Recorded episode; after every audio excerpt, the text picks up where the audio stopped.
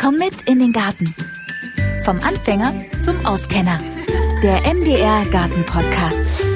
Ja, jetzt im April startet die Gartensaison in den Kleingartenanlagen wieder, denn das Wasser wurde wieder angestellt und da kann es jetzt wieder richtig losgehen mit der Gartenarbeit.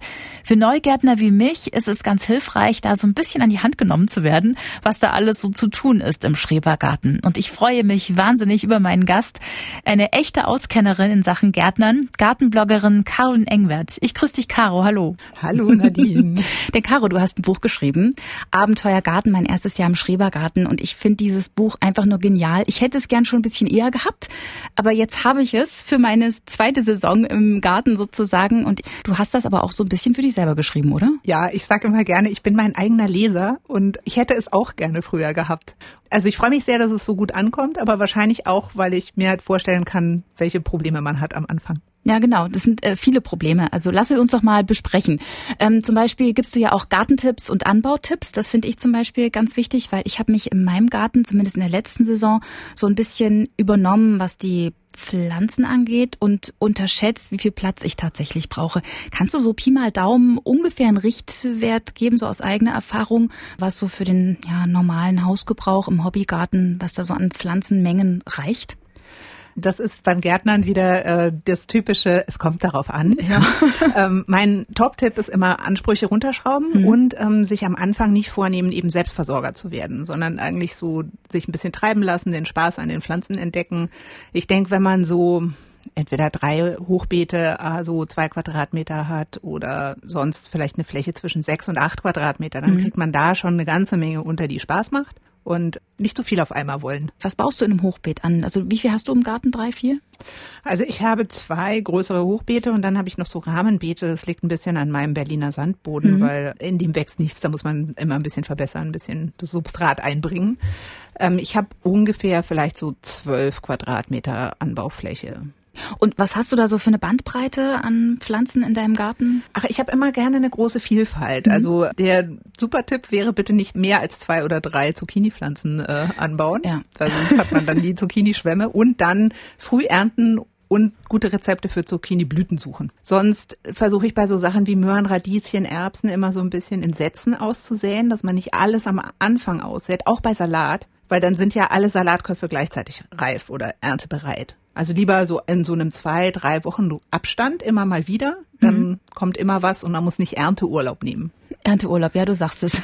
muss, ja, muss ja die ganzen Pflanzen auch gießen und sich drum kümmern. Das ist auch so eine Sache. Und dann ist es ja auch wichtig, gerade wenn man so Anfängergärtner ist, dass man Struktur reinbringt in seinen Garten. Hast du, als du deinen Garten übernommen hast, den grob durchgeplant, wo was hin muss? Hast du Zeichnungen gemacht? Macht sowas Sinn oder kann man da auch einfach drauf los?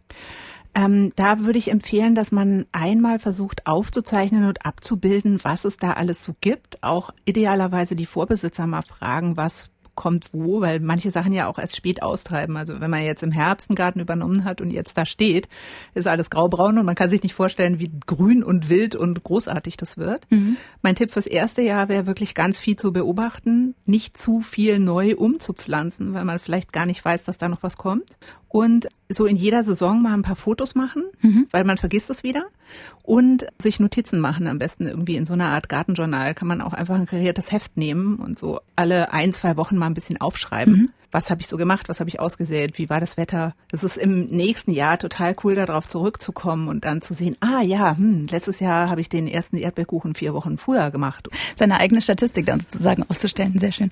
Und jetzt im April ist natürlich die Frage, was sind jetzt die wichtigsten Arbeiten, wenn es im Kleingarten dann wieder losgeht? Also das Wasser anstellen ist wie gesagt irgendwie so das große Ding. Mhm. Dann nehme ich meistens, wenn jetzt so noch Laub auf den Beeten ist, das mal weg oder hakt das unter. Mhm. Ich mache meistens so ein oder zwei Abschneidetage, wo ich dann tatsächlich alle alten Stauden zurückschneide. Idealerweise macht man die erst, nachdem man den Kompost gesiebt hat, weil dann ist nämlich da auch wieder Platz. Genau, also so die Beete vorbereiten, ähm, Kompost verteilen, das sind so eigentlich die wichtigsten Sachen. Caro, auf was sollten Neulinge achten? Also was hätte dir zum Beispiel geholfen, ähm, als du angefangen hast zu gärtnern? Was hättest du gerne zum Start gewusst? Ah, sehr gute Frage. Also was ich gerne am Anfang gesehen hätte, wäre ähm, so eine grobe Idee von so einer Mischkulturtabelle. Nicht unbedingt, weil man sich da stoisch dran halten muss, aber dass man so ein bisschen weiß, welche Pflanzen sollte man jetzt ganz dringend nicht nebeneinander pflanzen. Also mhm. es reicht, wenn man sich die Feinde merkt. Also dass man zum Beispiel keine Kartoffeln neben Tomaten pflanzen soll, weil die einfach die gleiche Krankheit haben und das dann richtig schwierig werden kann.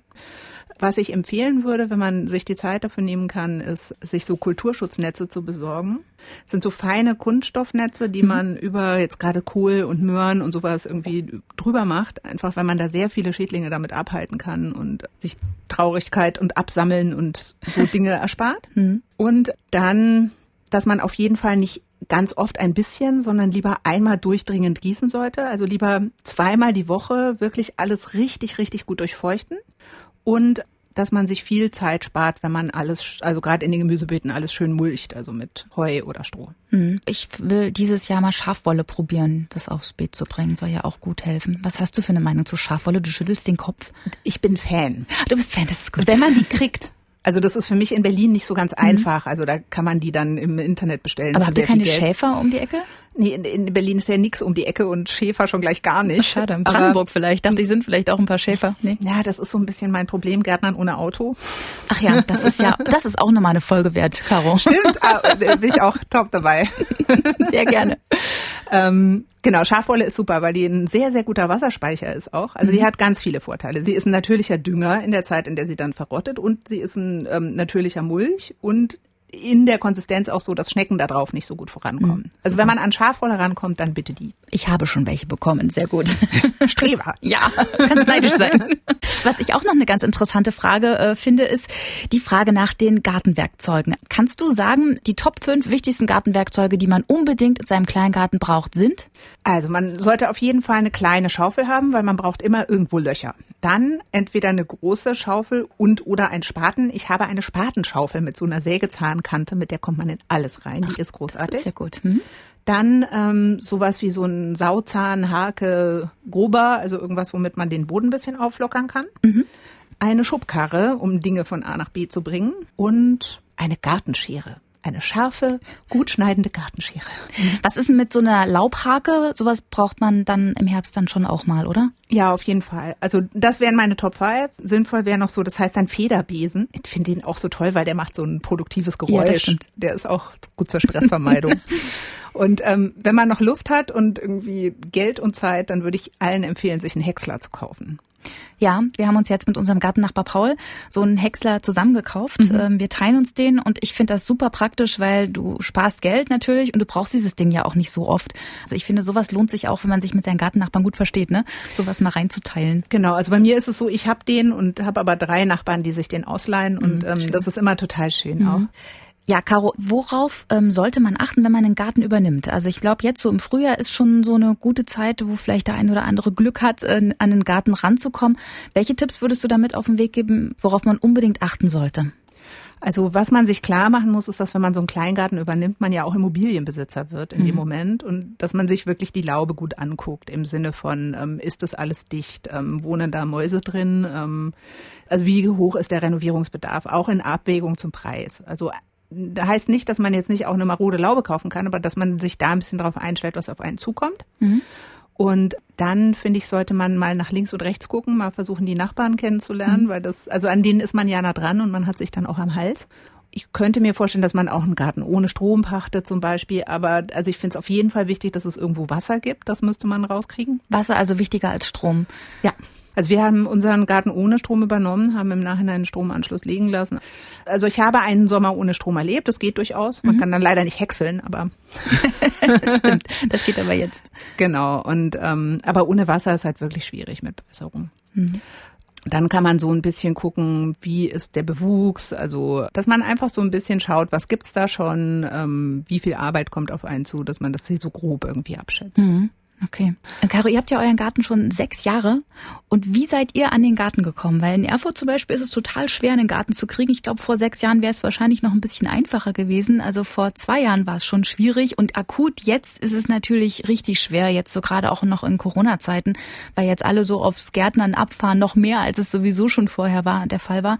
Und auch vor Kleingärten nicht abschrecken. Und so ähnlich war das bei dir ja auch vor sechs Jahren. Ne? Da hast du auch gesagt, Kleingarten, egal, ich nehme den Garten, oder? Wie war das? Ja, das war schon ein bisschen. Also ich sag immer, wer einen Kita-Platz oder eine Wohnung findet, kriegt auch einen Kleingarten. Freundliche Penetranz ist irgendwie das Zauberwort. Das ist in den einzelnen Bundesländern sehr unterschiedlich mhm. geregelt, wie die Zugangsvoraussetzungen sind. In Berlin zum Beispiel muss man irgendwie sich auf die Wartelisten der Landesverbände setzen mhm. lassen. Das würde ich auch auf jeden Fall empfehlen. Und dann mal in so einem Radius von zu Hause irgendwie mit so einer halben Stunde gucken, wo sind da Kleingartenanlagen und dann sich auf den Weg machen, da mal rumlaufen, Leute fragen. Und ich glaube, es ist wirklich so, wenn man es halt auch allen sagt, die man kennt, dass man eigentlich einen Garten sucht, dann findet sich das auch. Mhm. Ich habe meinen schlussendlich über eBay Kleinanzeigen gefunden. Mhm weil der abgebende Pächter irgendwie dem ging das ganze Verfahren über den Verband nicht schnell genug. Mhm. Und dadurch, dass wir dann in dem Bezirksverband auch auf der Warteliste standen, konnten wir auch berücksichtigt werden. Frank und ich, wir haben ja unseren Kleingarten jetzt schon zwei Jahre, genau, also am 11. April haben wir den genau zwei Jahre. Und in der Zeit ist schon wahnsinnig viel passiert. Also baulich ist ganz, ganz viel passiert. Das kann man sich übrigens auch alles auf unserer Internetseite angucken, auf mdr-garten.de unter Podcast. Da gibt's dann so einen Link und dann kann man das sich nochmal anschauen. Da haben wir ganz viele Fotos mal zusammengestellt. Aber ganz ehrlich, Caro, ich fühle mich auch nach zwei Jahren Kleingärtnerin immer noch als eine totale Anfängerin. Wie ist denn das mit dir mit sechs Jahren Kleingartenerfahrung? Gibt es was, woran du noch lernst? Also was dich auch immer wieder vor neue Herausforderungen stellt als Auskennerin?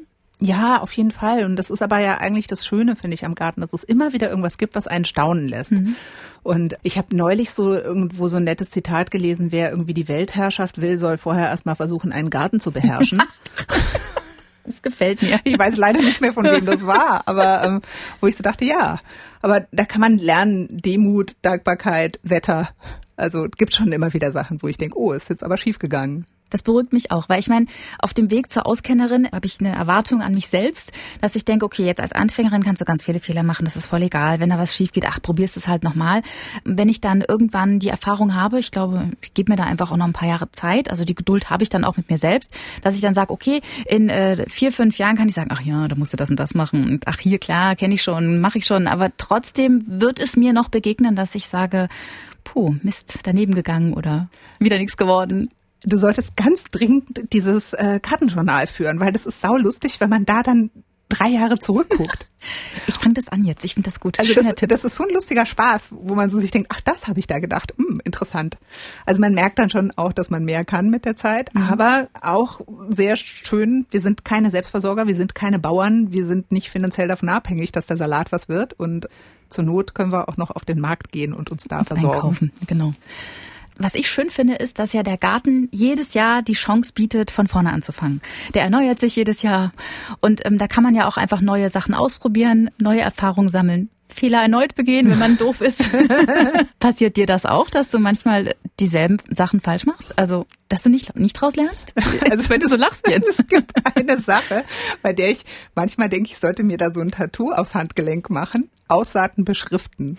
Also ich, ich habe jedes Jahr wieder irgendwann den mhm. Moment, wo ich irgendwas aussehe und denke, ach, das kann ich mir merken. Mhm. Und dann kann ich es mir nicht merken. Entweder nicht, was da war oder ich kann mir dann manchmal auch nicht merken, dass ich da schon irgendwas ausgesät habe und dann sehe ich noch was oben drüber, aber das sieht dann auch lustig aus. Und kannst du es dann trotzdem ernten? Ja, manchmal kann man es auch nicht ernten, aber je, je, nachdem, wer da jetzt von den Pflanzen dominanter ist. Aber. Mhm. Und Caro, weißt du, was ich auch noch ein ganz interessantes Thema finde, ist das stille Örtchen. Betrifft irgendwie jeden, aber so wirklich sprechen tut da gar keiner drüber. Ähm, weiß gar nicht, warum nicht. Lass uns jetzt mal über das Thema Klo im Garten reden. Ähm, als wir unseren Garten nämlich übernommen hatten, da war in dieser Abstellkammer, in dieser Werkstatt, stand da nur so ein Chemieklo und ich habe gedacht so, nee, also Chemieklo kommt für mich überhaupt nicht in Frage, denn das Problem ist bei uns uns in der Gartenanlage ähm, können wir das nicht richtig entsorgen, also nicht wie auf dem Campingplatz. Und da habe ich gesagt, nee, da muss irgendwie eine andere Lösung her. Ähm, Caro, wie machst du das in deinem Garten? Hm, das ist lustig. Wir sind auch mit äh, Chemieklo gestartet, das mhm. da war, wo ich auch dachte, das geht gar nicht. Wir sind Team Komposttoilette. Also ich habe insgesamt vier Komposter im Garten, zwei für die normalen Sachen und zwei für das sozusagen, wo auch das Klozeug mit draufkommt. Mhm. Und ähm, aus den ähm, Kompostern dünge ich nur Hecke, Stauden, Bäume. Also so fürs Gefühl. Ja. Und wenn man nicht irgendwie auch so Medikamentenrückstände oder irgendwie sowas dann auf den Acker aufbringen will. Mhm. Ja, stimmt, darum muss man ja auch denken, ne? Genau. Ja. Und da gibt's dann wiederum so Abstufungen in Trenntoilette und irgendwie so. Aber wir haben einfach so einen Eimer mit ähm, so einer äh, kompostierbaren Tüte und ähm, Rindenmulch und das funktioniert total super.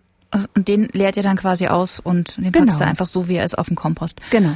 Schön. Ja, wir haben im Moment auch so eine Art Eimer-Toilettenlösung und ich tendiere dazu, den Frank zu überzeugen, dass wir auf mhm. Trenntoilette gehen. Ähm, mal gucken, wie sich das entwickelt. Das wird wahrscheinlich auch nochmal eine extra Folge werden zum Thema Klo. Ich kann jetzt aber schon sagen, worum es in der nächsten Podcast-Folge gehen wird und zwar um den Rasen. Das ist ja auch so ein Thema, da scheiden sich die Geister. Manch einer, der mag den Rasen wie auf dem Golfplatz oder äh, manch einer mag so, wie es bei uns aussieht. Das ist halt eine Fläche, eine grüne und da darf auch alles wachsen, was möchte, eben auch Unkraut. Caro, wie ist denn das mit deinem Rasen im Garten? Rasen scheidet echt die Geister. Und da können sich anscheinend Menschen sehr drüber aufregen, wie über Erziehungsthemen oder so, dass sie dann auch sagen, oh, was mähst du denn da? Und ähm, die Blumen und in meinem Garten gibt's aber zum Beispiel ja so eine wilde Ecke, in der einfach nur alles passiert. Da ist auch ein Stück Wiese dabei. Mhm. Da greife ich gar nicht ein und beobachte immer nur und amüsiere mich, was sich in dem einen oder anderen Jahr durchsetzt. Mhm. Und meine eigentliche Rasenfläche ist total klein. Das sind so 30 Quadratmeter. Das ist aber schon auch schön, die ein bisschen zu pflegen und dann so einen Ort zu haben, wo man dann im Sommer, im Morgen irgendwie mit nassen Füßen durchs Gras läuft. Ja, ich finde, so Rasen brauchst du auch im Garten, definitiv. Was ich ganz schön an deinem Buch finde und auch an deinem Blog, Hauptstadtgarten, ähm, dass du Gartentipps gibst. Ist das auch was, was du aus Erfahrung zusammengesammelt hast? Hast du dir das angelesen oder ist es so eine Mischung aus beidem? Also ich habe tatsächlich so in den ersten zwei, drei Jahren total viele Ratgeber gelesen und teilweise widersprechen die sich ja auch. Mhm. Und ähm, für mich war irgendwie so das Gute auch irgendwie zu sagen, okay, ich mache das einfach alles ein Jahr lang und ähm, schreibt das dann auf. Und also alles, was da drin steht, ist von mir erprobt. Und so ist es auch mit den Gartenaufgaben, weil also wenn man sich so Listen anguckt, dann könnte man natürlich 778 Sachen jeden Monat hinschreiben, aber wer will das schon? Das sind so die Dinge, die ich am wichtigsten finde. Weil ich tatsächlich möchte ja Menschen damit anstecken mit dem Gärtnern und möchte, dass es Spaß macht und dass sie es auch irgendwie verbinden können mit, sie haben Arbeit und Kinder und viel zu tun und vielleicht auch noch mhm. Freunde und noch irgendwie Hobbys. Ohne dass man so in den ersten zwei Jahren denkt, man wird wahnsinnig und dann denkt irgendwie, ja, nee, das lasse ich wieder, ist viel zu anstrengend, weil mhm. es ist nicht so anstrengend. Nee, Schön. An sich ja, genau. Gärtnern macht Arbeit natürlich, aber die macht auch tierisch Spaß, mir zumindest und dir auch, mhm. ich weiß es. Caroline Emgert, vielen, vielen Dank, dass du da warst. Danke, dass du dir Zeit genommen hast. Vielen Dank, es war sehr schön. Ja, du bist jederzeit herzlich willkommen und ich freue mich, wenn wir irgendwann mal über das Thema Gärtnern ohne Auto reden. Finde ich auch sehr, sehr spannend. In der nächsten Podcast-Folge geht es erstmal ums Thema Rasen. Ich habe es ja gerade schon gesagt und äh, da gibt es einiges zu tun. Wie man den Rasen am besten pflegt und ob meiner noch zu retten ist, das hört ihr dann in der nächsten Folge. Bis dahin.